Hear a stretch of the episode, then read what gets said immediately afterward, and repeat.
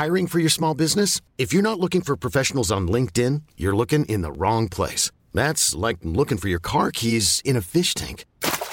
LinkedIn helps you hire professionals you can't find anywhere else, even those who aren't actively searching for a new job but might be open to the perfect role. In a given month, over 70% of LinkedIn users don't even visit other leading job sites. So start looking in the right place. With LinkedIn, you can hire professionals like a professional. Post your free job on linkedin.com slash achieve today. Salut, c'est Clémence. Vous savez qu'on a un nouveau podcast? Ça s'appelle Wheel of Série et ça sort tous les mardis. On y parle de séries récentes ou de séries cultes, une série à la fois, et comme on est très bavard, on y consacre chaque fois plusieurs épisodes. Pour la collection du moment, on s'intéresse à Game of Thrones. Notez bien Wheel of Série tous les mardis.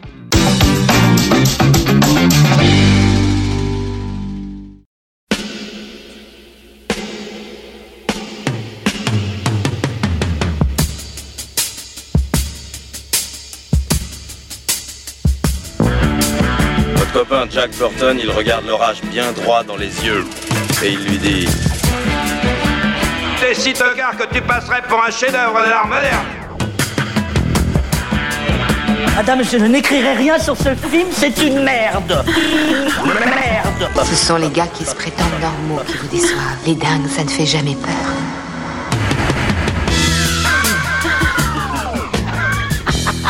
Elle nous connaît dans les coins, la frangine. Bonjour et bienvenue dans Sale Temps pour un film, le podcast qui fait la pluie et le beau temps sur le cinéma. Moi c'est Clémence et chaque semaine je retrouve ma bande de chroniqueurs préférés pour faire le point sur l'actu ciné. Ensemble on se penche sur la sortie du moment, que ce soit en salle, sur les plateformes de streaming ou en DVD et Blu-ray. Avec moi aujourd'hui j'ai le plaisir de retrouver Marie. Salut Yannick. Salut Stéphane. Salut Julien. Bonjour Et Julien. Salut Ouais, je l'ai fait exprès, il y a deux Julien. Euh, à la technique, celui qui va avoir le double de travail, vu que l'émission dure deux fois plus longtemps aujourd'hui. Bonsoir Alain. Salut Et on remercie Latex pour l'habillage sonore. Aujourd'hui, un épisode un peu spécial. Le planning des enregistrements affichait déjà complet, mais on s'est dit qu'on ne pouvait pas passer à côté de la grosse sortie d'ici du moment. On a donc décidé de vous proposer cette émission bonus qui sera plus longue que d'habitude pour revenir en détail sur euh, Justice League The Snyder Cut. Dans le cas improbable où vous seriez passé à côté, Justice League, c'est la cinquième production de l'univers cinématographique d'ici, le fameux DCEU. Il fait suite au film Man of Steel, Batman contre Superman, euh, Suicide Squad et Wonder Woman. On y retrouve Superman, Batman, Wonder Woman, mais aussi d'autres super-héros qui n'avaient pas encore été introduits jusqu'ici, comme Cyborg, ou qui étaient seulement apparus sous forme de caméos comme Aquaman et Flash. Cette nouvelle version, c'est celle que souhaitait Zack Snyder. Il avait quitté la production après la fin du tournage suite au décès de sa fille. Warner avait alors embauché Joss Joss Whedon pour prendre le relais et relancer le tournage. Le studio imposa à Whedon de modifier la quasi-totalité du film et de le faire durer moins de deux heures, coupant la majeure partie du travail de Snyder. Côté porte-monnaie, avec un budget d'environ 300 millions de dollars, Justice League est l'un des plus chers films jamais produits. Malgré plus de 650 millions de dollars de recettes, le film s'est avéré être un semi-échec pour un blockbuster de ce type. Alors, cette version Director's Cut, qu'est-ce qu'elle rattrape les choses? Qu'en pensent nos chroniqueurs? Allez, je vous écoute. Si vous deviez donner votre avis sur le film en un seul mot, ça serait quoi? Julien, on va commencer par toi. Monstre. Monstre. 20. Moi, je vais dire surcompensation. Moi, je veux dire boîte de Pandore. Et euh, petit. Petit. Bon, je pense que ça va fighter ici. Julien, est-ce que tu es prêt à relever ce défi? Pas vraiment, mais on va voir, on va essayer. hein. T'inquiète pas, tu n'es pas tout seul. C'est parti.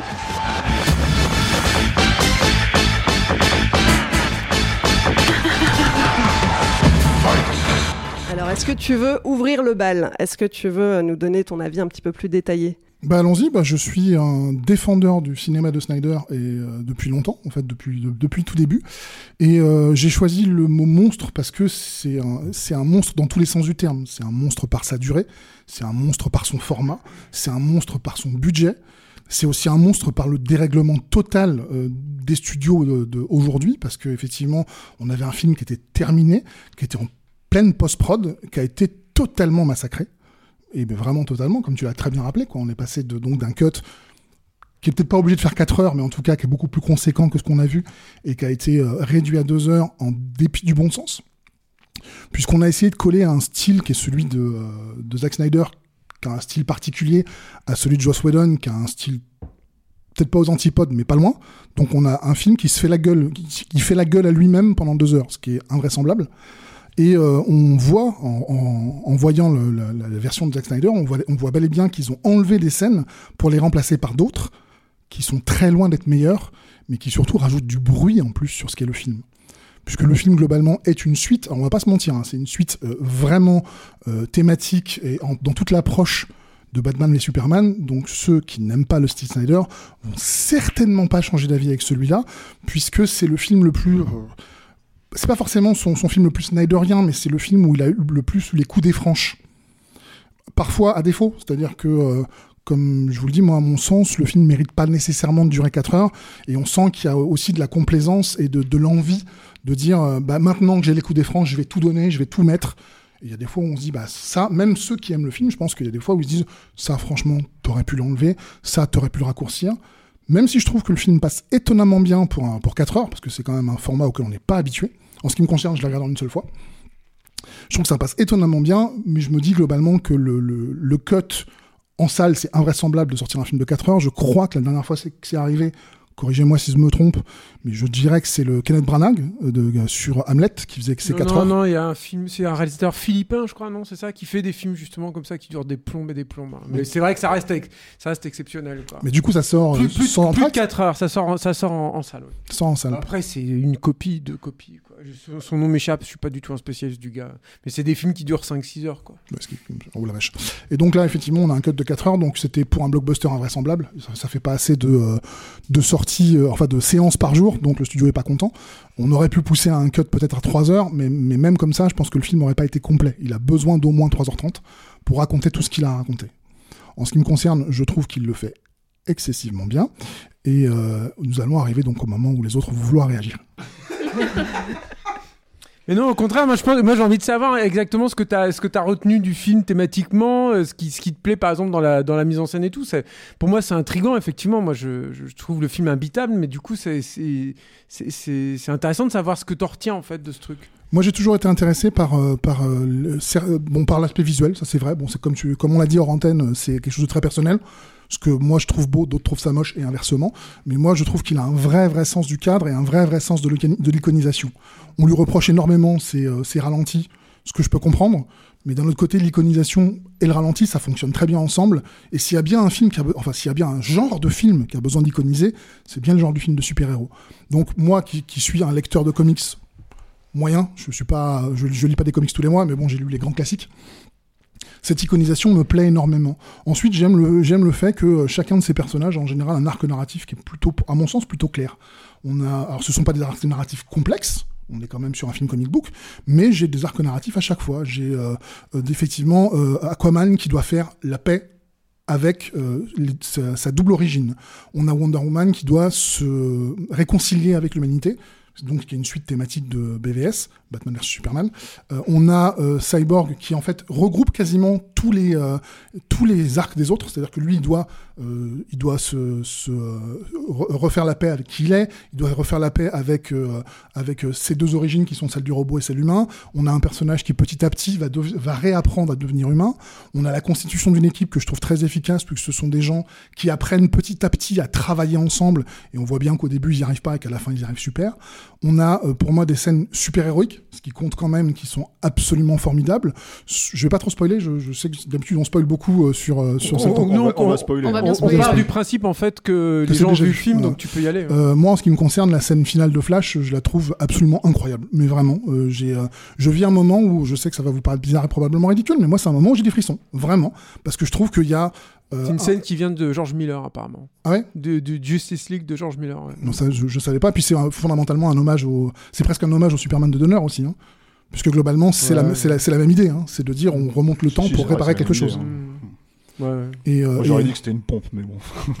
Je te laisse Non, terminer. sur, le, sur le côté iconique, par contre, je voulais, je voulais du coup rebondir sur un truc, c'est que euh, du coup, t'as pensé quoi du format en fait du film? Parce que euh, c'est peut-être un truc dont il faut parler assez tôt en fait dans le podcast, non Clément? Je, je, je vais pas me suppléer à ton rôle, mais, mais le truc c'est que c'est pas un film. euh, D'habitude, ces films-là, euh, de- il y, a, il y a une norme en fait, qui est Ouais. que ces films-là, ils sont tous en 2.35. Ouais. quoi.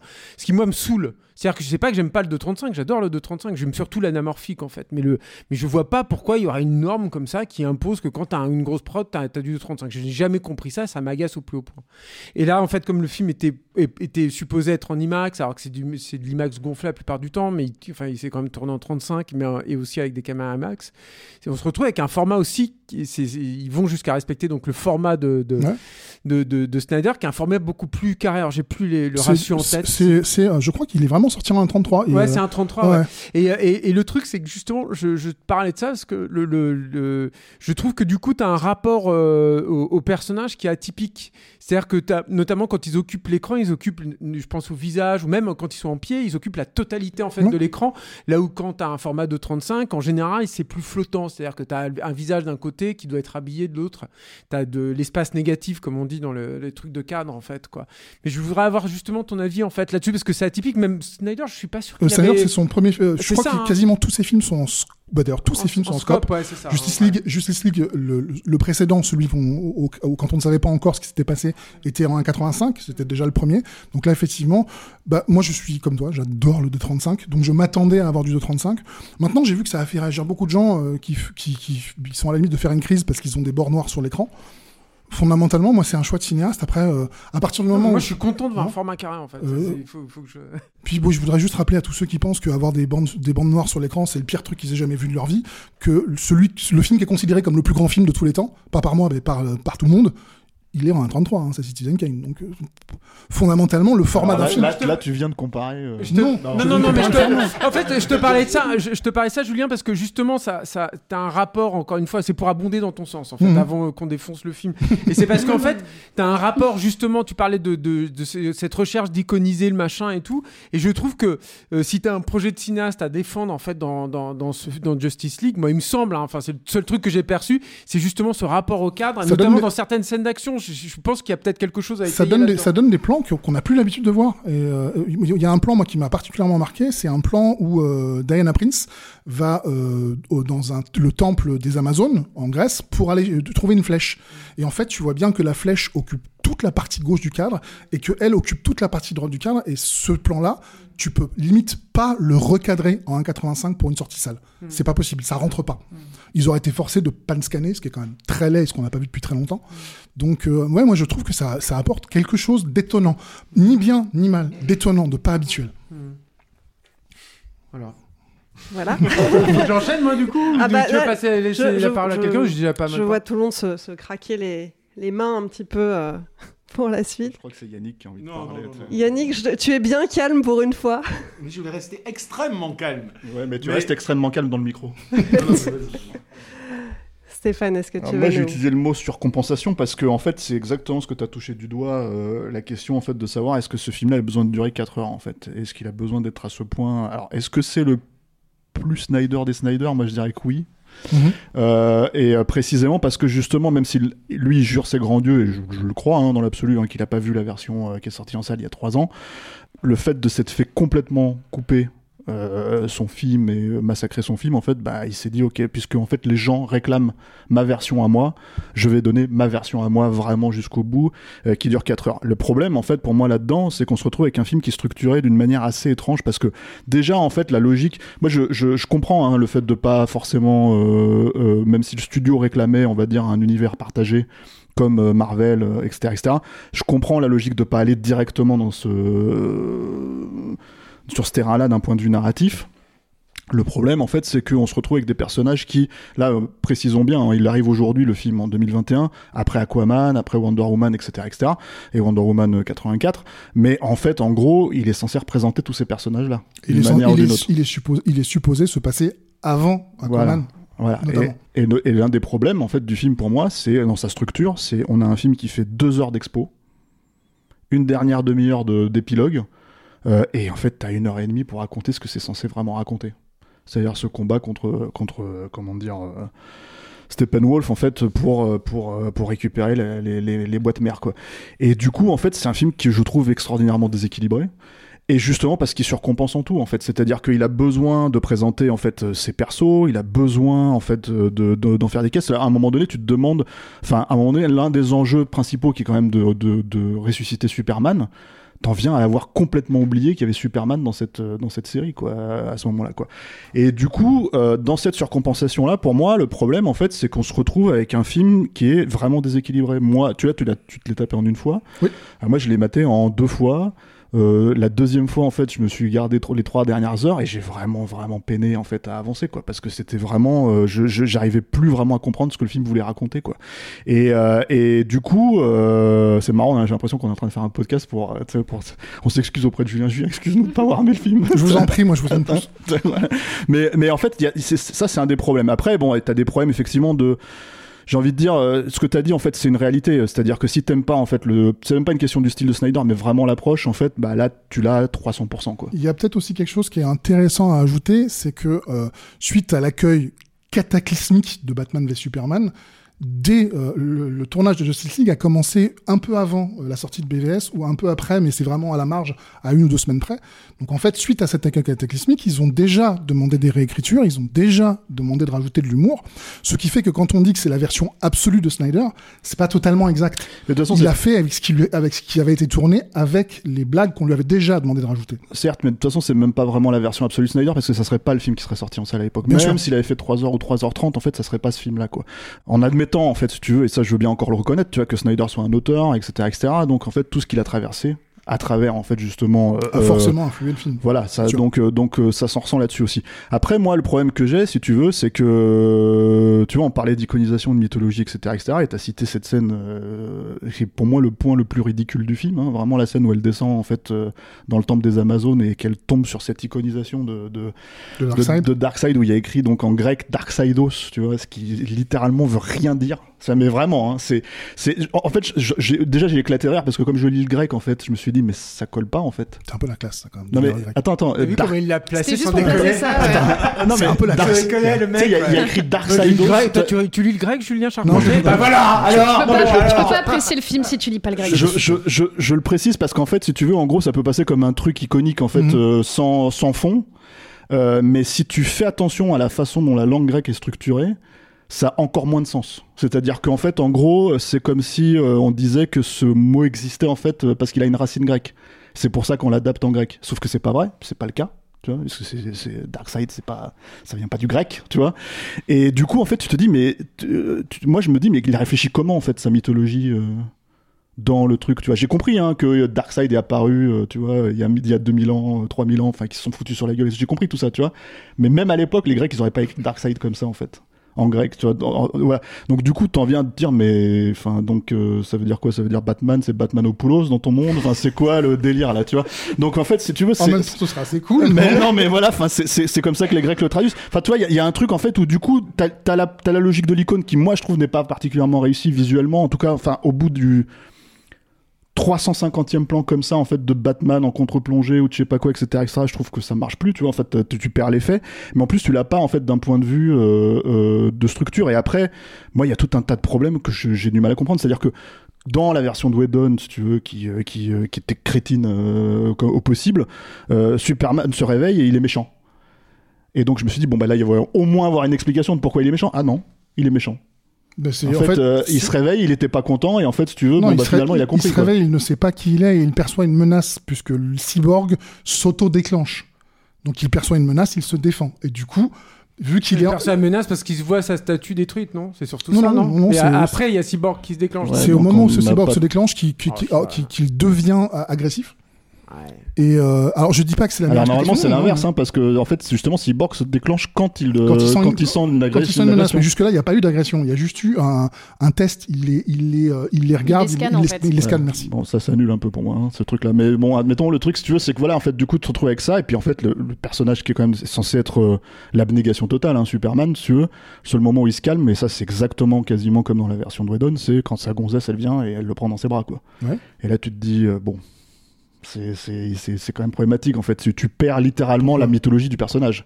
Mais la mythologie du personnage, justement, tout l'intérêt, enfin tout l'intérêt, tout le, le chemin que faisait Snyder, c'était pour aller vers le Superman qu'on connaît. Le Superman que nous avons vu jusqu'à maintenant n'est pas le Superman qu'on connaît. Il est en train de le devenir.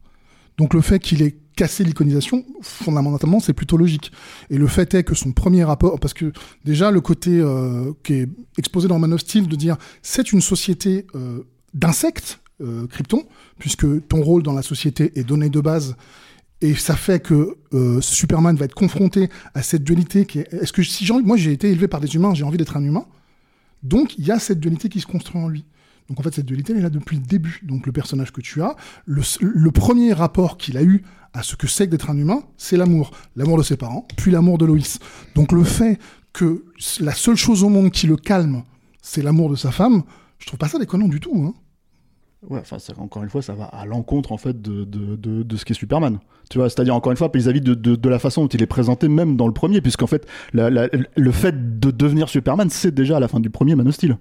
Non. Enfin, ah bah. Non, à la fin de Man of Steel, il a fait son premier choix, qui est de choisir le côté des humains. Et là, est-ce qu'il est devenu? Pas encore. À la fin de. de, Pas encore. D'accord, ok. Donc il faut Oui. combien de films? Bah j'en sais rien, je crois qu'il a Bah, c'est ça le truc en fait, c'est que en fait c'est aussi ça, c'est du coup en fait tu vois il y a une problématique de délire, c'est que même en se mettant de ce point de vue-là, pour moi c'est ça le problème en fait d'un film comme ça, c'est qu'en fait ça prend des plombes pour raconter finalement quelque chose qu'on sait tous, tu vois. Mais bon, après, enfin voilà, le truc si tu veux, c'est que du coup moi j'ai ces, ces, ces problématiques-là, j'ai bon évidemment, pour moi Batman c'est pas possible en fait dans ce film quoi, littéralement. Enfin mais de toute façon c'est Ben Affleck en Batman c'est pas possible, c'est-à-dire en soi, c'est euh, visuellement j'ai l'impression de voir Jean-Marie Bigard, tu vois, euh, dans le dans le costume. Non mais c'est vrai en fait tu vois t'as l'impression de voir un gars trapu euh, tu vois euh, énervé euh, alors moins dans celui-là que dans, Bah, ça dans- aussi, c'est pareil. c'est- Enfin, moi, c'est, moi, pour moi, c'est le meilleur Batman, désolé. Euh, et, euh, ah regarde Julien Oh il s'est- il s'est c'est réveillé chaud, ça. et plus encore, c'est le meilleur Bruce Wayne, euh, et de très très loin. Voilà, ça c'est, posé. Putain, vous allez vous réveiller un peu là attends euh, vas-y bah, bah, prends- prends Non le micro Non, parce que. Ouais, mais bon. voilà tu vois Alors. Alors, euh, je, je vais préciser un truc en fait Yannick euh, voulait euh, venir faire le dire. film en fait, et puis finalement ne rien dire puis finalement il est en train de s'énerver parce qu'en fait je on est en train de parler sérieusement du film et Ouais, il a dit qu'il allait pas en parler Non, vas-y mais c'est peut-être pour ça, c'est peut-être pour ça. C'est, micro. c'est, c'est parler sérieusement euh, de quelque chose qui se prend déjà terriblement au sérieux euh, sur une base d'une vacuité qui est hallucinante. Je, je, je, je vais pas m'énerver. Euh, je, je vais, re- je, non, non, je vais rester calme parce que dans l'absolu, euh, je, je, je respecte euh, tout à fait euh, les fans de Zack Snyder. Je ne les comprends pas. C'est une, euh, une aberration euh, conceptuelle pour moi, mais euh, et, euh, et j'ai pas envie euh, d'égrener euh, la liste des choses que je trouve atterrantes de la première à quasiment la dernière image et que ce soit en termes de découpage, en termes de pseudo-iconisation, encore qu'il faudrait revenir sur ce qu'est la définition de Nikon, euh, du Nikon, pardon, et, et sur les dialogues qui sont probablement les plus, les plus belles paraphrases de l'histoire du cinéma et, et les choses les plus sans intérêt que j'ai rarement vues dans un film. Euh, et surtout sur effectivement l'interminable durée euh, pour raconter du flan, quoi.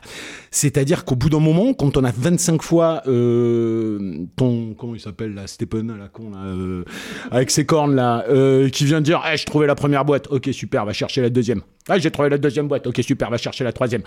Et, et tu dis putain, il faut 4 heures euh, pour qu'ils en arrivent à se foutre sur la gueule euh, sur la base d'aussi peu de choses, intercalées par des espèces de pseudo-drames fondateurs dignes d'un gamin de 15 ans, euh, parce qu'ils ont tous un petit problème avec papa et tous un petit problème avec maman. Alors j'ai pas de problème, on a tous des problèmes avec papa et maman, hein, c'est pas la question, hein.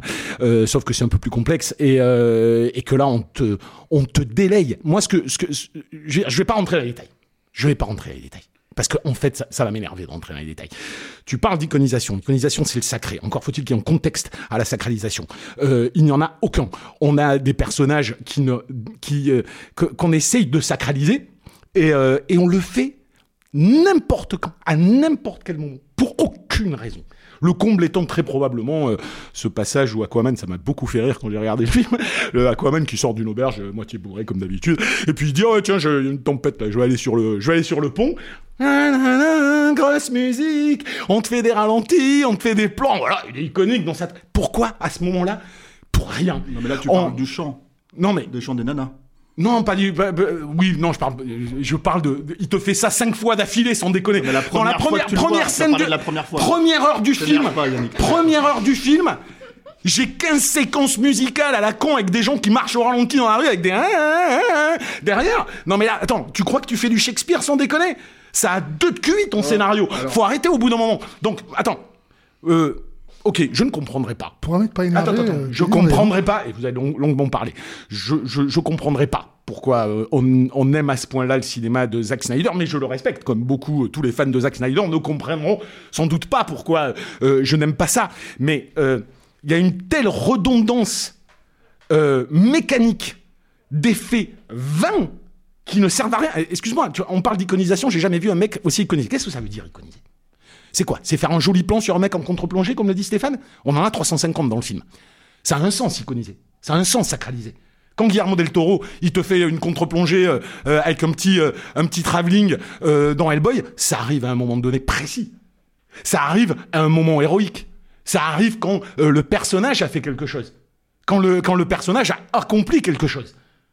Qui mérite, entre guillemets, qu'on puisse potentiellement le sacraliser. Encore que, là, là, le mec, il va aller se manger une banane, il sort et on fait Ah, ah, ah avec un super plan iconique. Pourquoi? Et ce n'est que ça. Donc c'est un enchaînement de postures. Juste pour dire, regardez comme je filme bien Superman, regardez comme je filme bien euh, Batman, comme je filme bien Aquaman. Pourquoi? Quelle est la... qu'est- qu'est- Qu'est-ce que raconte ce film? Moi, moi, je m'en fous de, de, mater un film débile, hein. qu'il soit fun. Je veux dire, euh, j'ai pas de problème avec un comic book euh, où je me marre et où ça va, où ça vole pas haut. Mais se prendre pour Shakespeare, quand on écrit comme dans les Télétubbies, j'ai un problème, quoi. Parce qu'il y a quand même une dichotomie fondamentale entre cette tonalité, cette emphase, cette outrance euh, dans une réelle qui est, euh, qui est uniquement au service de la propre satisfaction de cette iconisation vaine. Donc on pourrait faire maintenant des films de 3h30 où on raconte rien, et on a juste des mecs en costume qui vont monter sur un toit et qu'on va filmer au ralenti en contre-plongée et on va dire c'est génial, ils les iconisent super bien. Non, mais sauf que là, sauf que c'est- cette version de 3h30, 4h, en fait, elle est spécifique aussi. C'est-à-dire qu'en fait, c'est pas, c'est tous les, tout le monde ne fait pas ça. Je veux dire, même Snyder lui-même, s'il le sortait en salle, il n'aurait pas fait une version de 4h comme ça. Tu comprends ce qu'on veut dire? Je comprends pas ce que tu veux dire. Ce que je veux dire par rapport à ça, c'est pas on peut faire ça. C'est pas la porte ouverte pour faire ça.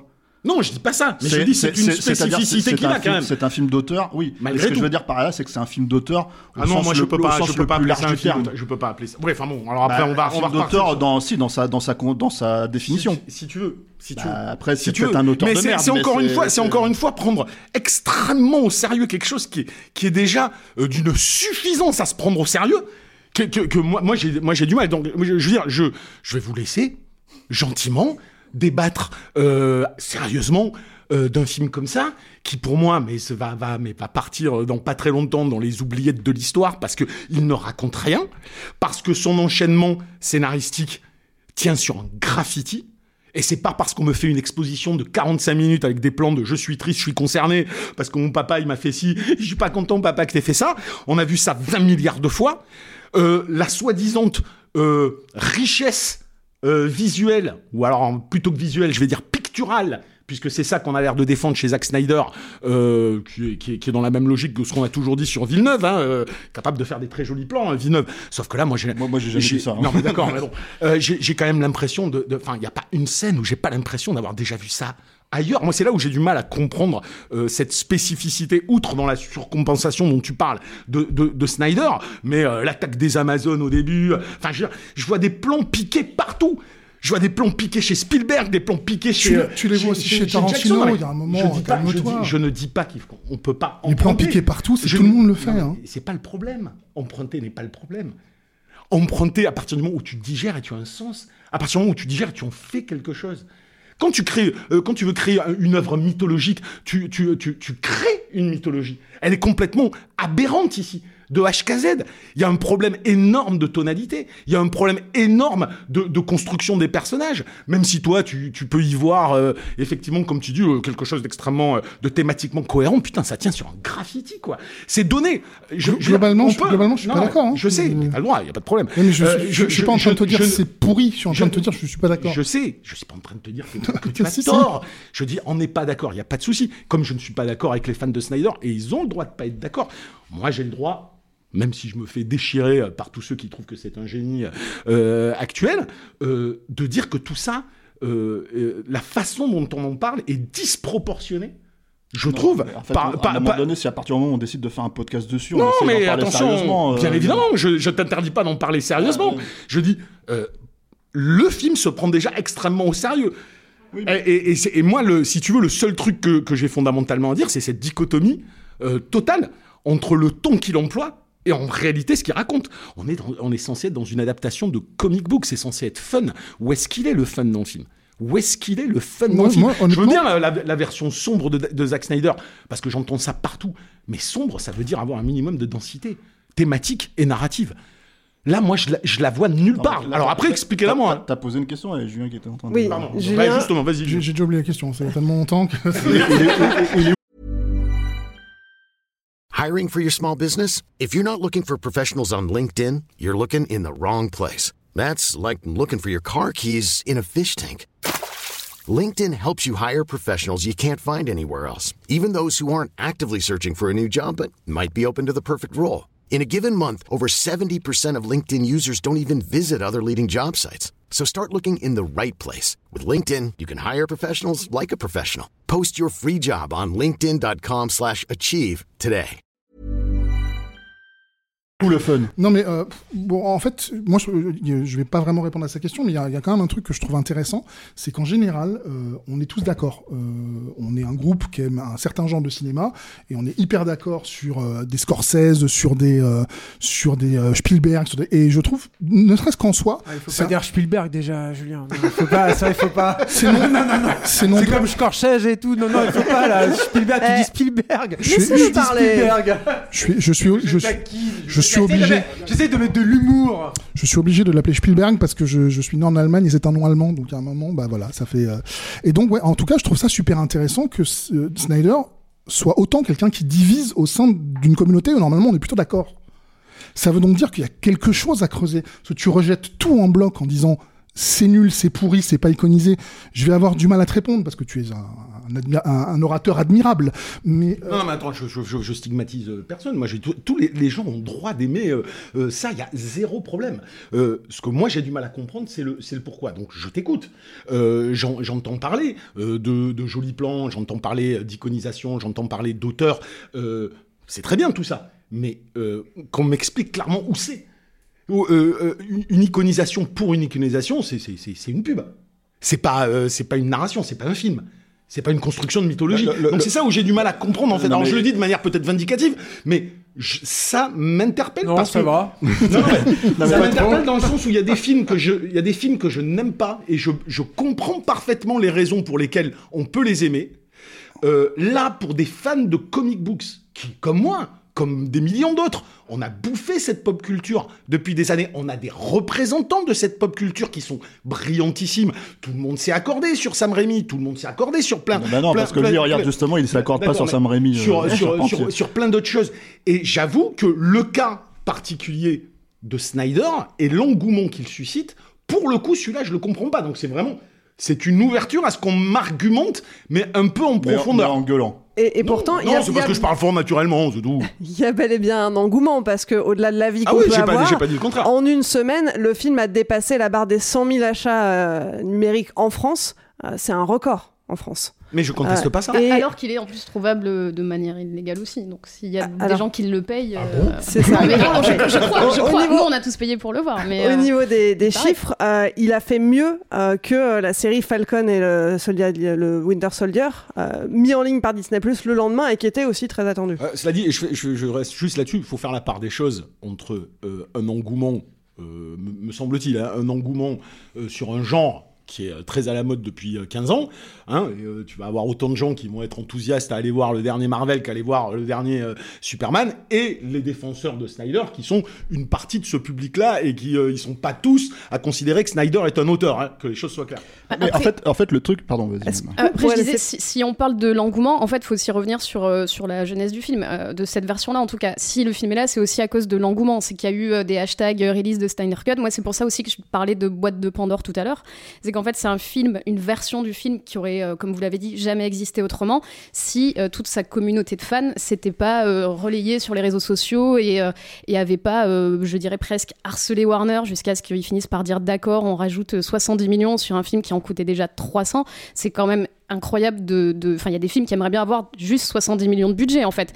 Donc c'est quand même fou de rajouter euh, sur un film qui a eu un succès très très relatif et qui est considéré par Warner comme comme un échec c'est fou en plus de rajouter 70 millions de plus pour euh, en faire une autre version dont on sait qu'elle pourra pas sortir au ciné. Et bon là il se trouve que voilà elle sort comme ça parce que Covid et tout mais à l'époque où ils l'ont lancé c'était même pas une question. Et, euh, moi c'est ça que je trouve assez fou.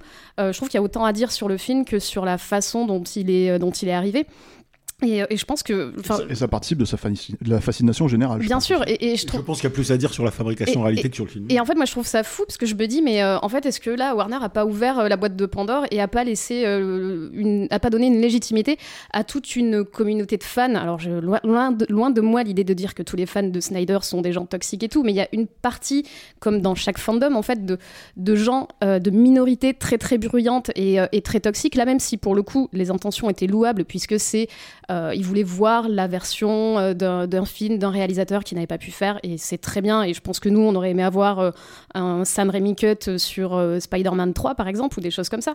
Mais c'est Qu'on a eu, hein. Un peu, en fait, on a Ouais, eu un, ouais, un- on a ouais, eu la un, deux petit peu, un monteur cut. Disons, cut. disons un, un 13e guerrier. 13e Ouais, guerrier, 13e mon guerrier. préféré, 13e guerrier. Mais, mais, mais voilà, et je me dis, est-ce que maintenant, euh, ces, ces, ces gens qui ont eu gain de cause et euh, une petite partie de ces gens qui sont quand même une communauté qui peut être assez toxique, on a quand même vu le même genre de campagne sur Twitter, mais qui était euh, bien plus négative avec des gens qui ont été harcelés. Je pense à, à l'actrice euh, Kelly Marie Tran qui jouait euh, le personnage de Rose dans les derniers Star Wars. J'ai plus son nom, mais l'actrice qui avait prêté sa voix au personnage d'Abby dans The Last of Us 2, ou les créateurs de The Last of Us. Enfin, il y a, il y a mille, mille exemples le, sur le personnage de Sonic qui a dû être redesigné après que les fans aient râlé et tout. Et je me dis, en fait, est-ce que ce truc-là, ça va pas ouvrir un truc où les mecs vont se dire, bah en fait, on est légitime pour, euh, pour en fait réclamer. c'est une vraie question que tu poses, hein. réclamer notre dû et, euh, et se dire que les créateurs nous doivent quelque chose parce que moi, j'ai pas aimé tel design, j'ai pas Alors, aimé cette fin, j'ai pas aimé ce truc-là. Je voudrais bien rebondir sur ce que dit Marie. Je te laisse la parole tout de suite après parce que c'est vrai que t'as pas beaucoup parlé, mais mais je voudrais quand même euh, euh, aller d'un un truc en complément en fait de toi parce que pour moi c'est le seul truc qui est intéressant en fait dans ce film de merde, c'est que ça crée un précédent. C'est-à-dire, moi il y a deux choses. Il y a le format, j'en ai déjà parlé avec Julien, mais c'est aussi parce que effectivement, comme tu l'as dit, je pense qu'on a la même idée tous les deux là-dessus, c'est que ça crée un précédent. C'est-à-dire que euh, des director's cut, on en voit depuis une trentaine d'années. Et, euh, on en voit depuis une trentaine d'années euh, avec des modifications qui sont plutôt évidentes, qui touchent euh, au montage, euh, au montage son, euh, à l'exhumation de certaines scènes coupées, et puis parfois à l'étalonnage. Et puis il y a eu un truc, moi, qui m'avait, je me rappelle, dé- déclenché un truc. Je me suis dit, tiens, il y a- quelque chose qui est en train de changer là. C'était sur X-Men 2, sur la post-production de X-Men 2. J'avais fait une interview avec Michael Finn, qui était le superviseur des effets visuels. Et en fait, ce qui s'était passé, c'était que très, très, très tard dans la post-production, Brian Singer, qui est coutumier du fait, avait décidé de changer radicalement la fin du film et avait besoin de plans qu'il n'avait pas tournés. Et en fait, ce qu'ils avaient fait, c'est qu'ils avaient euh, ressorti ce qu'on appelle les assets, donc tous les éléments 3D construits pour le film, dont notamment le scan 3D en fait des comédiens, et ils avaient reconstruit euh, de toutes pièces. Alors de mémoire, je crois que c'était trois plans. hein.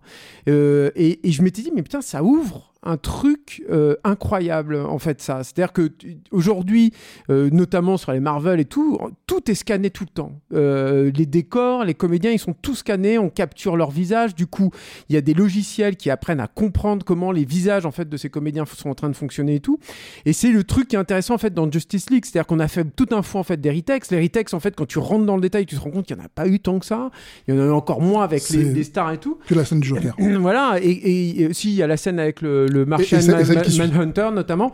Et, et en fait, du coup, moi, ce qui m'intéressait, ce qui m'a fait un peu tenir, je suis désolé Julien, mais ce qui m'a fait un peu tenir sur le film, c'est que j'étais en train de le regarder, je me disais, mais alors attends, ça, tout à coup, c'est c'est probablement un truc où ils ont reconstruit, euh, Snyder a refait euh, ex nihilo, on va dire, int- intégralement un plan. Donc ça, en fait, on se rend compte qu'il y a ça qui est en train de...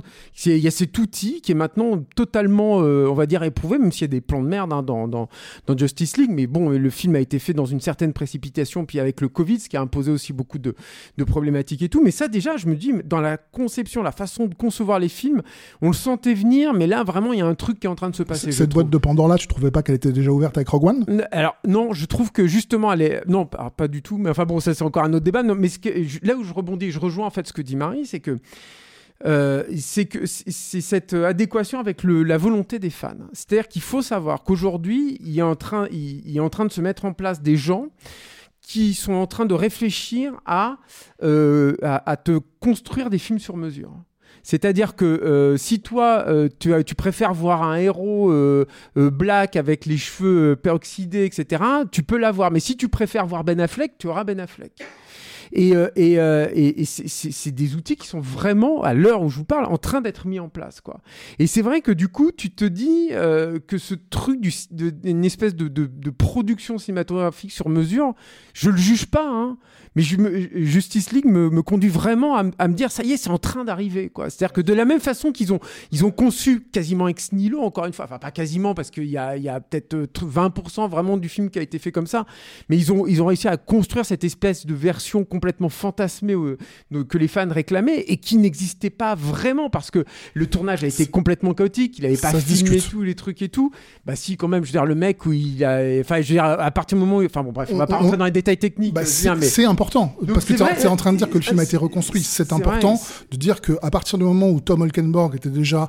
Euh, donc le compositeur du film avait déjà composé la moitié de la musique, c'est qu'on était quand même avancé dans la post-production, pas dans le tournage. pas 4 heures, il n'avait pas prévu de faire ces retakes là, il n'avait pas prévu de retourner les trucs comme ça. Les c'est une scène à la fin du film. Quand tu vois les trucs avec les avec euh, avec Ueta, la, la, la, la, la quantité de manipulation en fait qu'ils ont dû faire, par exemple, un truc tout bête, hein, mais il y avait absolument nullement prévu qu'il avait cette espèce de, de, monolithe euh, euh, pour communiquer là avec euh, avec Darkseid là mhm. Steppenwolf par exemple. Ça ça a été complètement ajouté dans le Snyder Cut. Ils sont allés rechercher des plans et de, de, Man of Steel et de Batman versus Superman pour compléter aussi des scènes venir les machins vraiment je les vois pas ces plans et, bah, pourtant c'est enfin tu vois ça, ça tu verras dans les articles quoi. Je te, donnerai les, ah mais, avec, plaisir pour le coup. donc là vraiment tu toi puis de toute façon voilà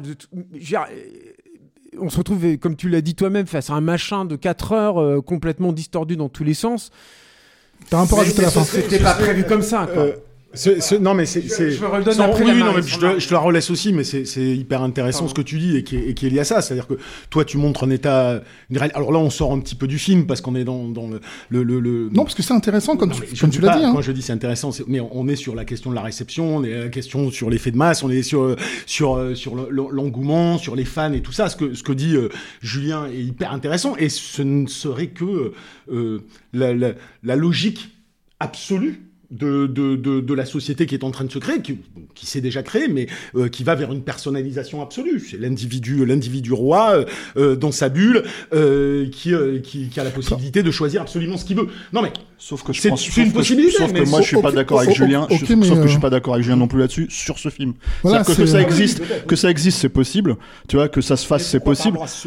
Alors, parce que sur ce film-là, c'est 300% un film de Zack Snyder. Je suis désolé, mais à un moment donné, il disait pas ça. Il disait pas Moi, ça. je te dis pas ça. Je te dis que ce film-là a été réclamé. je pense que ce film-là n'existait pas.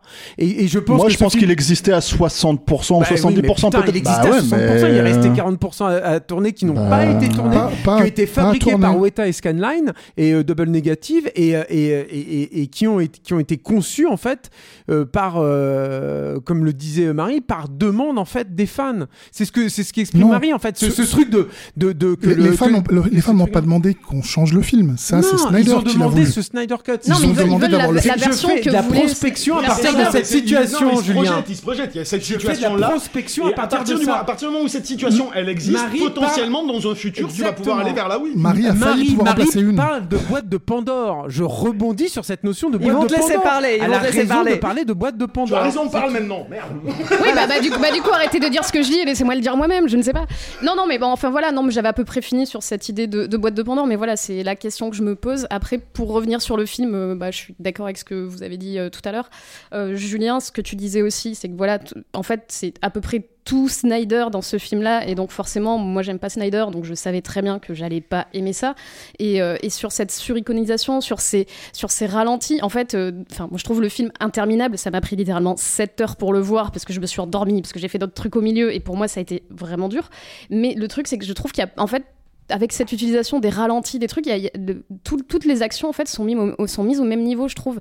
Et, euh, et tu comprends pas, euh, tu as du mal à voir quels sont les enjeux parce qu'en fait, ça écrase tout, ça tire tout vers le bas, je trouve. Et, euh, et quand tu as des héros comme euh, par exemple Flash, dont le, le- évidemment le, le pouvoir est d'aller super vite, du coup, évidemment, tu fais un ralenti pour voir ce qu'il fait. Mais comme toutes tes autres actions de tous tes autres héros sont au ralenti, bah en fait, Flash il perd sa spécificité. Je trouve que tu perds plein de trucs comme ça. Et, et moi, bah, j'arrive pas à garder mon intérêt pour, pour ce genre de truc parce que j'ai l'impression que tout, tout le film et toutes les actions sont sur le même plan. Merci, je te remercie. Tu te rappelles, il y a la scène de- avec la serpillière, par exemple. Ça t'a pas surpris ça C'est un détail, quoi. Mais moi, je sais pas pourquoi ça m'a surpris. Il y a un mec qui passe une serpillière à un moment, et puis t'as un gros plan sur la serpillière, bien cadré et tout. Et, euh, et quand euh, la serpillière elle arrive sur le sol, elle fait BOOM Non, Et, mais- En fait, c'est Après- Michael Bay, euh, Zack Snyder. A- Sauf que c'est Michael Bay qui pense qu'il est un peu Kubrick. Après, C'est ça, c'est ça. Ah, c'est pas mal quand même Spielberg, tu vois. Spielberg. Et, euh, et, euh, et, et- et qu'il est euh, et attends attends qui est-ce qui pourrait être d'autre Christopher Nolan évidemment. Plus et, Snyder et aussi. puis je sais plus quoi. Mais mais c'est Michael Bay putain. Et sauf que Michael Bay pourquoi moi je l'aime Michael Bay? Pourquoi je le défends? Parce qu'il que fait ça- Transformers, c'est un lui. auteur comme Zack Snyder. Mais c'est Michael Bay. Il fait les films pour lesquels il est fait Zack Snyder, il fait des films pour lesquels il n'est pas fait. À la limite, le seul film pour lequel il était fait, pour moi, Zack Snyder, c'était son premier. Et déjà, je trouve que c'est un film de merde. Et pourquoi c'est un film de merde Je trouve son premier, la- la- l'armée des morts? L'armée des morts. Euh, je trouve que c'est parce que il était, euh, il avait déjà pas le sens du ton. C'est-à-dire que c'est, moi je me souviens notamment C'est exactement ce que j'ai dit tout à l'heure. hein. je me souviens de cette scène avec la meuf qui est enceinte là, qui est enceinte d'un zombie. Si je me souviens, j'ai pas revu le film. hein, Oui, donc ça, hein. Si je suis approximatif, vous m'excusez. Mais je me souviens très bien, je m'étais fait la réflexion. Je me dis, alors le mec au début, il essaye de te faire Rosemary's Baby et ça finit, c'est Démon 2. tu sais, tu te rappelles le film italien Démon 2 là, avec la super musique des gobelins, tout ça. Et, et- mais c'était, le mec n'a pas conscience en fait de ça. Il te met du coup tout. Gans a aussi cette, ce- cette façon aussi de faire un, un peu dans le pack des loups. Il te met tout au même niveau. Par exemple, au niveau de, de- du mixage sonore, j'ai l'impression que tout est, tout est, est- est mis au même, est au même niveau. Mais alors, Et il y a- je- il y a un ah. dernier truc, attends juste Steph, avant de te laisser la parole, moi sur le, sur le film, et là je rebondis sur ce que disait Yann, ce qui moi m'a, je crois que le truc qui me m'hallucine le plus, et ça pour le coup ça, ça lui ressemble pas à Zack Snyder je trouve, c'est que on se retrouve face à un film qui dure 4 heures, qui a coûté, si tu cumules la totalité, donc 370 millions de dollars au bas mot, parce que je pense que dans les faits, en fait, ça a probablement coûté plus, et on parle en plus hors euh, promotion, évidemment. Et j'ai rarement vu un truc aussi pauvre. Dans ce que ça raconte, évidemment, ça tout le monde l'a dit. Je veux dire, les- moi, le, le, le MacGuffin des quatre boîtes, mais j'en ai plein le dos. C'était déjà trop Trois compliqué boîtes, de faire avec c'est trois, hein. horrible. Oui, euh, trois, ouais, tu vois. Mais c'est, c'est, c'est à chier. Enfin, je, Ouais, je je l'ai vu dix mille fois. Et, sans et- sans et- vouloir me faire l'avocat du diable pour un film et- de pour un film de merde et un réel de merde si tu veux je suis désolé mais Michael Bay il a fait 5 Transformers avec euh, avec euh, des oui, oui, enjeux mais c'est des hein. Transformers. Et attends, il y a un autre truc justement pour rebondir là-dessus. C'est alors, c'est peut-être dû au, au fait que je l'ai vu dans ces conditions-là, des- c'est-à-dire chez moi, euh, machin. Mais je trouve que visuellement, c'est euh, c'est pas que c'est moche ou quoi que ce soit. J'aime pas rentrer dans ce type, cette typologie de débat. Je trouve surtout que c'est un film qui n'a aucune ampleur. C'est-à-dire que je n'ai jamais vu l'argent. euh. Je- je- c'est- C'est-à-dire que c'est- c'est c'est rare que, que j'ai cette C'est- sensation-là. c'est- c'est la- la- C'est pas l'argent. C'est, mais oui, bien sûr, évidemment, Tu sais mais- très bien que c'est le scénar. mais- Tu sais très bien qu'il n'a- il n'amène rien. Il y a, il n'y a aucune montée en tension. Il n'y a, aucune construction Il y a- narrative qui y a te- pas de- qui t'implique. Quoi, c'est dramatique. J'ai l'impression qu'il n'y a pas d'ampleur. J'ai l'impression d'avoir vu un film. Alors, je caricature, pardonne-moi, mais j'ai eu l'impression de voir un asylum. Tu vois, les asylums, là, c'est série Z, en fait, qui font des, des, des, Oui, des- non, je vois. des Enfin, caricatures, bon. En fait, des, des, Oui, de tu tous les blockbusters et tout. Et en fait, le, le, le truc. Non, mais ce qui est intéressant, en fait, de ces, de ces euh, séries Z, en fait, c'est que leur seul production value, c'est leurs effets spéciaux, en fait. Et que si tu enlèves ça, il y a, y là, déjà qu'il n'y a rien, parce que c'est des effets spéciaux de merde. Mais alors, une fois que quand tu enlèves ça, s'il n'y a plus rien. Mais j'ai eu l'impression de voir ça, en fait, vraiment, quoi, dedans. C'est-à-dire que j'avais eu un peu cette sensation-là sur les deux derniers Avengers, mais il y avait cette, ce- notamment ce rassemblement de superstars, de machin. Il y a quand même, il y avait des, des décors, machin et tout. Là, par exemple, tu vois, sur les décors, c'est Patrick Tatopoulos qui est le directeur artistique, si Mhm. mes souvenirs sont bons, de celui-là. Putain, mais Tatopoulos, moi j'aime pas ce qu'il fait, mais c'est baroque quoi, ça pète et tout. Là, tu te retrouves dans l'espèce de. Alors, c'est pas la Batcave, mais enfin, en tout cas, le repère de Bruce Wayne et tout. Si, si, c'est c'est la C'est Batcave. c'est la Batcave, putain, mais c'est triste, c'est triste. T'as l'impression de voir en gare son vaisseau. C'est c'est une espèce de, de, de repompage du, du truc de Aliens, mais en pourri, quoi. Aliens, putain, merde, 86. Et, et le, les- le, le, le- le combat final et tout, moi j'ai l'impression que les mecs ont construit un tunnel, là. Euh, qui ressemble un peu au trou du cul de Tom Holland dans, dans. J'ai- fait, j'ai fait des private jokes au truc et tout mais voilà et, et, et, et je voilà c'est tout Oui, j'ai trouvé ça je- hyper je- cheap quoi. euh, alors moi, je, je- pour aller, euh, pour être gentil avec Zack Snyder, tu vois. Tu vas pas y arriver, tu non, tiens non, 10 non, secondes. parce que moi, par exemple, je te Max. l'ai- je t'ai dit tout à l'heure, contrairement à, contrairement à, à Julien, euh, moi, j'avais passé euh, un agréable moment euh, devant le premier, euh, le premier Zack Snyder, et je vais même te faire un aveu. J'avais même trouvé des trucs sympathiques dans, euh, dans, dans Man of Steel. Mais en réalité, en vous écoutant tous, euh, ce, qui, ce, qui est, ce qui est marrant, c'est que euh, moi, dans ma tête, Snyder, c'était un peu... Il y avait un côté potache. Il y avait un côté bourrin potache, c'est-à-dire pas pas grand réel, euh, mais mec qui avait quand même des petites idées. Moi, euh, j'avais euh, j'avais plutôt apprécié les, les 15 premières minutes de Army of the Dead. Je trouvais qu'il y avait, il y avait des idées marrantes. Dawn of the Dead. Dawn of the Dead, pardon. J'avais j'avais plutôt trouvé certains trucs. euh, qui me faisaient plaisir par rapport aux petits euh, fans de comics que j'étais avant dans Man of Steel, euh, même s'il y avait plein de choses que je détestais, mais ce côté, je vais placer la caméra à côté du point, quand je fonce, je défonce 25 immeubles, je casse absolument tout, mais bon, il y, avait un côté bourrinos qui, qui- que je... Tu vois, que tu retrouves dans le duel final mais- de Batman versus Superman moi un je suis peu, je un le trouve peu. un Non, peu mais veux sympa à ce, à ce moment-là, il y avait Mm. plein de choses qui me gênaient chez Zack Snyder, mais je comprenais. Je comprenais pourquoi on kiffait le mec, parce que je me disais, moi, je me replaçais ado. euh, j'aurais été ado, j'aurais vu Man of Steel, euh, je me serais dit mortel. Tu vois ce que je veux dire? Euh, Qui pas tout y. Et puis en plus, il y avait effectivement des petits trucs de réal. C'est pas du plan, hein. c'est pas de la composition de cadre, mais c'était des idées de cadrage par moment qui étaient intéressantes. Ça a complètement disparu. Moi, le problème que j'ai entre Man of Steel et, euh, ça, et déjà euh, Batman versus Superman, là où j'ai déjà tout oublié, c'est c'est- c'est le syndrome Nolan-Villeneuve. C'est tout d'un coup, j'ai- j'ai- je me prends pour Shakespeare sans déconner, et je ne le suis pas, j'en suis très très loin. C'est c'est pire Mais que ça- ça, je c'est- trouve. mais C'est que oui, c'est- il y a- c'est il y a même un pire, vrai- je suis gentil, il y a- mec, Je trouve que même dans, dans, dans Zack Snyder, il y a un vrai manque de- d'inspiration. Tu vois, par exemple, je- quand- moi, il y a une scène que je trouve incroyable, c'est quand ils exhument le corps de Superman. Et là, je me- j'ai vu ce truc-là, je me suis dit, putain, le Zack Snyder de, de, de, je sais pas moi, Sucker Punch ou 300, il t'aurait fait un machin avec des fumigènes, des éclairs, des trucs. C'est c'est important, putain, les mecs, ils sont en train d'exhumer le corps de Clark Kent. Non, mais à Tu la place, à la de- place, t'as une blague, euh, t'as une blague Mais de non. Flash qui dit euh, je pourrais le faire vachement plus vite. C'est ça. euh, ouais, non, on le T'as les pas, deux autres, voilà. ils boivent une bière au cul d'un camion. C'est filmé, mais hyper Mais c'est marrant parce plat. que moi je l'ai pas ressenti comme une blague. Cette scène, elle est terrible. Je l'ai ressenti comme des gens qui disent en fait on doit lui rendre hommage donc on va faire ça à l'ancienne. Excuse-moi, mais euh, Flash, c'est quand même le mec. Mais qui ça fait- devrait être grave, alors. Toutes les blagues du film, c'est lui, et elles sont toutes pourries. Alors justement, le truc c'est que Moi, je voudrais revenir sur un truc euh, que, que tu disais, Marie, sur, sur, le, le- sur, sur la boîte de Pandore et le fandom, parce que je trouve vraiment que c'est une super bonne question. Je trouve ça étrange, je t'avoue, de le, de le dire avec ce film-là, parce que globalement, le release de Snyder Cut Movement, ça a été des gens qui ont seulement demandé à Warner de faire le film qu'on leur avait promis. Ouais, ouais, non, mais c'est pour ça que je disais que, que ce côté-là, les intentions étaient louables et tout. Mais Et je qui- pense ils l'ont que- fait bien en plus. et- tu sais, qu'ils je- ont, do- ils ont donné à l'association pour la, pour la prévention du suicide ouais, ouais. près d'un un demi, un demi-million de dollars quand même, Ouais, c'est pour ça que je disais que c'est bien et que je prenais des précautions en disant voilà, je pense pas que les fans de Snyder soient des communautés toxiques, machin. Il y en a comme dans toutes les communautés, mais, mais c'est un truc où. Tu, tu l'as dit, Marie. Je l'ai, je l'ai dit, voilà. merci, dit. merci, vas-y, jette-moi sous le bus, quoi. Non, mais, mais c'est juste le fait que, voilà, qu'on leur ait accordé ça avec autant. Tu sais, c'est pas juste un director's cut qui sort, on a remonté le film et tout, c'est en remettant du budget, en pouvant, en re-shootant et tout ça. Et, et Oui, tu as raison, mais bon, faut pas oublier aussi que euh, si HBO Max a cédé, il y a eu la pression du mouvement, mais c'est aussi parce qu'ils ils y voyaient leur intérêt en espérant recruter des abonnements sur HBO Max. Donc c'est pas non plus une décision exactement euh, euh, de mécène. Hein, Et à euh, plus forte raison euh, sur euh, dans un écosystème en fait qui est celui d'internet. C'est-à-dire que à travers un hashtag, euh, les mecs ils se sont rendus compte que bah, Netflix fonctionne comme ça. Donc en fait euh, ils ont en fait ils peuvent se permettre de le, de le balancer sur leur plateforme à eux, que ça va faire un, un appel, enfin une offre euh, une offre d'appel, tu vois, etc., etc. Donc le truc c'est que euh, oui, enfin le, le, le- ce film il existe parce que il est censé rapporter de l'argent, même si ça peut paraître stupide, puisque en gros, si tu veux, Warner c'est- est censé déjà s'être fait de l'argent, même si apparemment ils sont pas suffisamment contents de ce qu'ils ont touché. Bah, globalement, sur, tu te euh, dis, tu sur te dis effectivement avec un 300 de, avec 300 de budget minimum, je suis d'accord avec toi, Julien, parce que les Bah, reshoots, enfin, on croit- 600 000, euh, millions de. 600 millions, c'est nul, hein.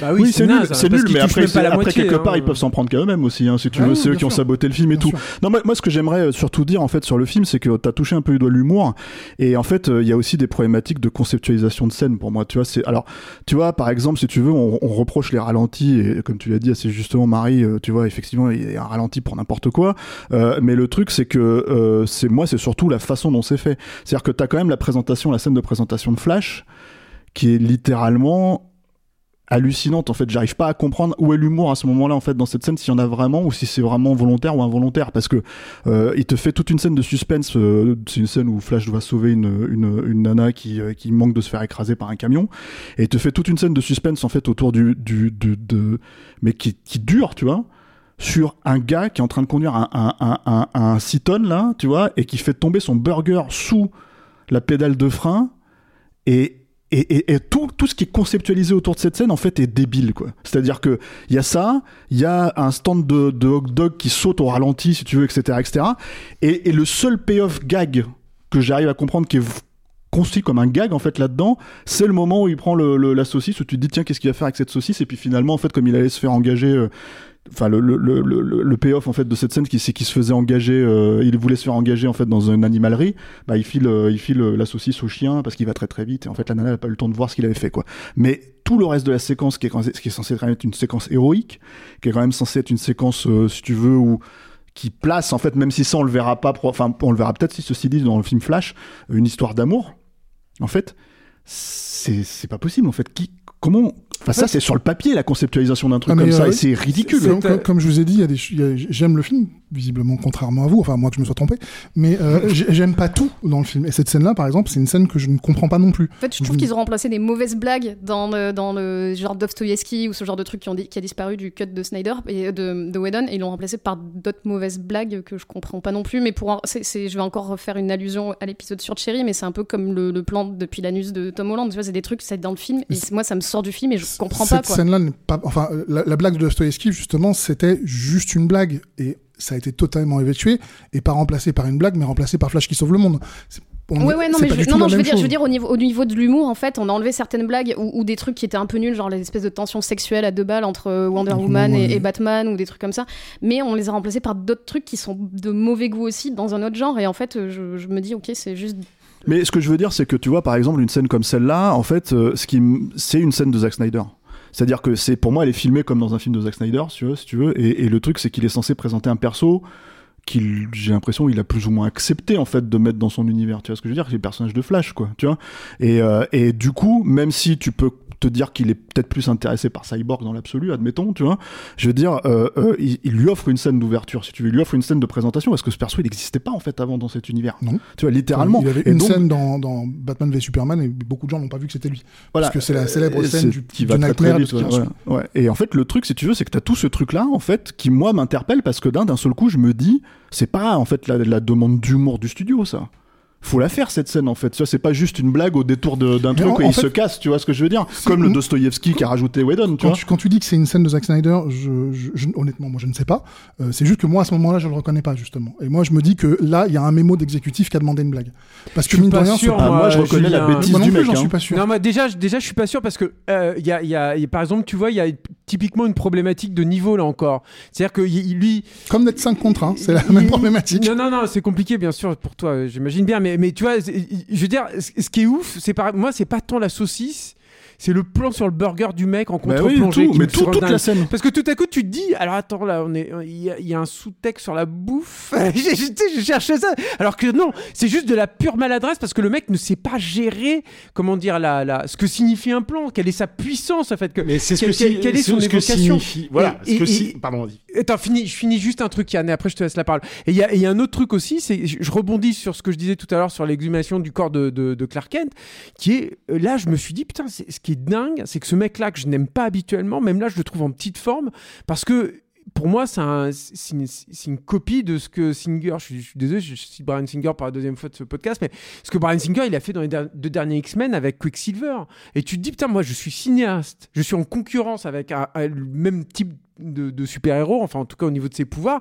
Je vais pas refaire le même truc, qui est basiquement ça. C'est-à-dire que je lui fais faire des actions en rapidité, certaines qui te semblent complètement euh, absurdes, d'autres qui, qui- que tu comprends, en fait, que tu perçois dans l'immédiateté. Et in fine, le payoff, c'est de comprendre ce que le mec était en train de faire quand il, il, pour- il- voilà, parce qu'il réfléchit aussi très vite, qu'il agit très vite, etc. Je sais pas si j'étais très clair là. Pas très. que je vois pas quand tu fais mais en fait, tu vois, dans Quicksilver, c'était ça. C'est-à-dire que les deux scènes de Quicksilver, c'est que tu le voyais euh, dévier une balle, donc tu te disais, ah oui, ok, il dévie la balle pour pas tuer euh, le professeur Xavier, mais tu le voyais aussi euh, prendre un plat et, et Alors, mettre un truc, et après, tu comprenais le truc. Je comprends mieux ce que tu veux dire, mais ça, effectivement, c'est juste la scène d'introduction. Tu parles, c'est pas les autres Ouais, scènes. Non, non, mais bien sûr. Mais là, ça fonctionne comme ça et tout. Et je me suis dit, putain, il est en petite forme, Zack Snyder, pour en être là.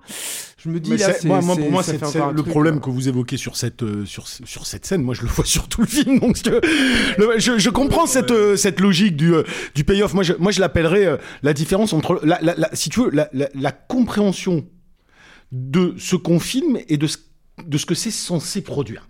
Moi, c'est ça qui me, qui me pose problème. On peut faire tous les plus beaux plans du monde d'affilée, si on les considère beaux. Et là, je ne vais pas rentrer dans une discussion sur le beau et le laid. Euh, et la plupart d'entre nous trouvons ça très moche, mais on peut trouver ça euh, beau. Mais c'est surtout le sens que ça. Moi, je, moi, moi, je, je, suis désolé, je suis peut-être old school là-dessus, je suis peut-être euh, vieux jeu, mais j'ai, besoin qu'un plan me produise un sens. Euh, un plan ne doit pas être gratuit, il est pas, il est pas là que pour faire de la pause et que pour, euh, que pour faire joli. Quand on me fait trois scènes d'affilée, je le répète parce que moi, ça c'est un truc qui m'a choqué, mais euh, ce que je vais appeler entre guillemets des, des scènes musicales. Je veux dire, euh, tu, tu les vois ces scènes où tout d'un coup, euh, t'as une espèce de, de chanson over mélodramatique sur des ralentis over mélodramatique. Bon, tu vas me dire, oh, mais il y en a d'autres qui le font. Euh, sauf que euh, quand Jackson il le fait euh, dans Le Seigneur des Anneaux, la scène elle a un sens. Euh, là, Il y, a- il y a une raison à ce chant-là. Il y a, y a une raison pour laquelle je, je fais euh, chanter un personnage, je crée une scène qui me crée un contraste entre ce que je suis en train de faire, euh, le sens de la scène, ce qu'elle va produire. Là, moi, j'ai quasiment euh, trois scènes d'affilée où je suis en train de me dire pourquoi Pourquoi pendant cinq minutes, il me fout un morceau mélodramatique? C'est-à-dire, l'effet ne produit rien. En fait, il ne produit aucun sens. Et moi, tout le film, je suis dans cette problématique-là parce que on, on peut même parler tout simplement intrigue et narration. Je veux dire, tout est littéralement montré au premier degré et répété, en, et répété en dialogue au premier degré. C'est-à-dire, il y a le mec avec la boîte, il y a une scène, je ne sais même plus laquelle, où ils arrivent dans un labo où ils sont les quatre et tu sens, tu sens que le scénariste est là. Merde, il faut expliquer euh, ce qu'ils vont faire. Et alors, ils expliquent pendant cinq minutes avant que tu aies la, la classique phrase du mec qui dit Mais pourquoi tu dis ça? Nous le savons tous déjà euh, très très bien. Ouais, mais j'ai pas, j'ai passé cinq minutes à te l'expliquer. Tout est, c'est du, c'est de l'analphabète. Pour moi, c'est analphabète. C'est, vraiment du truc. euh, c'est, presque à certains moments du Brett Ratner. On en parlait tout à l'heure. C'est, li- c'est littéralement euh, les choses sont. Il est désespéré. Ah non, Julien. Je vous jure, moi je l'ai en face, il est mais le mec, il faut qu'on fasse quelque chose pour lui. hein. Mais- qu'on lui paye- Julien là, il faut qu'on lui paye une bière, faut faire un truc. Oui, non, il, mais alors- il va pas bien là. Mais bon, bah voilà. Enfin, ça grosso va- modo, c'est très bien, mais je veux bien le dire. Je finis, je finis mon, mon, mon truc. Donc, le problème de ça, c'est, moi, je veux bien que ça serve à rien. Mais alors, euh, ça sert à rien, tu fais du popcorn, quoi. J'ai un Michael Bay, il y a des... non, attends, Michael Bay, il y a non, des je veux pas attendre. attends, T'attaques tout le temps, je peux jamais Je te laisse répondre. répondre. Eh oh, je vais pas parler beaucoup. Euh... C'est vrai, vais pas parler beaucoup, merde. J'ai un Michael Bay peut te faire du grand n'importe quoi euh, en montage des fois et, et en plan, mais il y a toujours, il y a toujours la production d'un truc où tu te dis c'est tellement débile que je vais, je vais me marrer. Là, là, ça se prend plus au sérieux, donc c'est terrible, quoi. Vu le temps, vu l'heure qu'il est, Ah, c'est déjà longtemps. ça fait déjà un petit moment qu'on parle, donc je vais laisser le dernier mot à Julien, c'est lui qui a ouvert, c'est lui qui va terminer. C'est gentil, merci. Euh, en fait, je vais, histoire qu'on finisse sur un moment de paix, parce que nous n'avons pas été excessivement d'accord, je vais être d'accord avec Yannick. Il y a un truc sur lequel je vais être d'accord avec Yannick, c'est que j'aime beaucoup le film, contrairement à lui, mais je pense que le film ne sera jamais aussi intéressant que l'histoire qu'il y a derrière. Parce que c'est vraiment, on n'a malheureusement pas eu le temps de développer euh, assez, mais c'est vrai qu'on a déjà beaucoup parlé, de ce qui s'est passé derrière la caméra, de l'ingérence des producteurs, de se servir de la mort de l'enfant de quelqu'un pour, pour le pousser vers la sortie, d'engager des producteurs qui viennent vérifier les plans tous les jours d'un cinéaste, alors que l'un des producteurs c'est Geoff Jones, c'est un dessinateur de comics, c'est pas un cinéaste. Pourquoi il serait en train de contrôler des plans? Parce qu'il l'a toujours fait sur tous les films d'ici, que c'est un des gros problèmes des films d'ici, hein, Enfin bon, c'est son plus gros track record d'avant, c'était donc Green Lantern hein, pour euh, le film. Euh, donc ils se sont dit on va lui faire confiance, tu vois. Euh, Ok. Non, non, en tout cas, voilà. enfin, ils sont censés lui faire confiance parce qu'il fait justement partie, partie de l'écurie d'ici. Mais Bah, en il fait, faut- c'est- une logique en fait de, de, de soutenir. De, est-ce que ça va être transposé de manière euh, fidèle de, de la page à l'écran?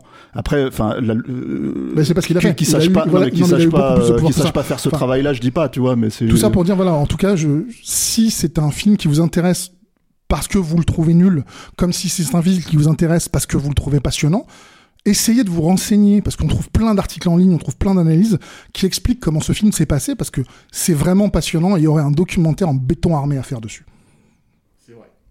Ouais, enfin, s'il le laisse faire, quoi. Moi, j'aimerais bien savoir si Clémence, elle a pleuré au film. non, j'ai pas pleuré, Ah. mais j'ai pas dormi non plus. Ah. Et je l'ai regardé en une fois. Ah. Je ne vous demanderai pas si ce film on va le voir ou pas. Je laisserai les auditeurs se faire leur propre avis. Évidemment. Évidemment. Si jamais ils ne l'ont pas vu et qu'ils ont envie de le voir malgré tout, le film est disponible euh, en VOD depuis le 18 mars. Euh, à noter aussi que euh, pour euh, les, les fans, les très très fans, la version black and white euh, est sortie sur HBO Max. Alors HBO Max n'est pas encore dispo en France, C'est mais une blague, il y a une version noir et blanc.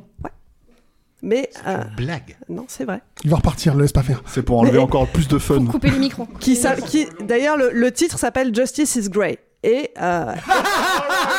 non mais non mais eh, c'est pas possible quoi. Non mais à ce degré là c'est pas possible. C'est pas C'est possible. Moi génial, j'abandonne, j'arrête. pas. J'arrête, je ne regarde plus. J'arrête le cinéma. Reste là, Yannick Il y a des C'est c'est théâtral, quoi. allez, en tout cas le film est dispo en VOD. Et vous, vous en pensez quoi? Est-ce que chez vous aussi, ça a débouché sur de grands débats? Euh, Est-ce que euh, vous voulez nous en parler? Un petit mot, une petite phrase, dites-nous tout sur le répondeur de Capture Mag. Pour ça, il suffit de nous laisser un petit message euh, vocal via Messenger. On le diffusera dans l'émission de la semaine prochaine en même temps que votre avis sur Cherry. Ça le temps pour un film, c'est fini pour aujourd'hui. Marie, Yannick, Julien, Julien et Stéphane, merci de m'avoir accompagné pour cet épisode. Merci Clémence. Merci. Merci Clément. Bonsoir.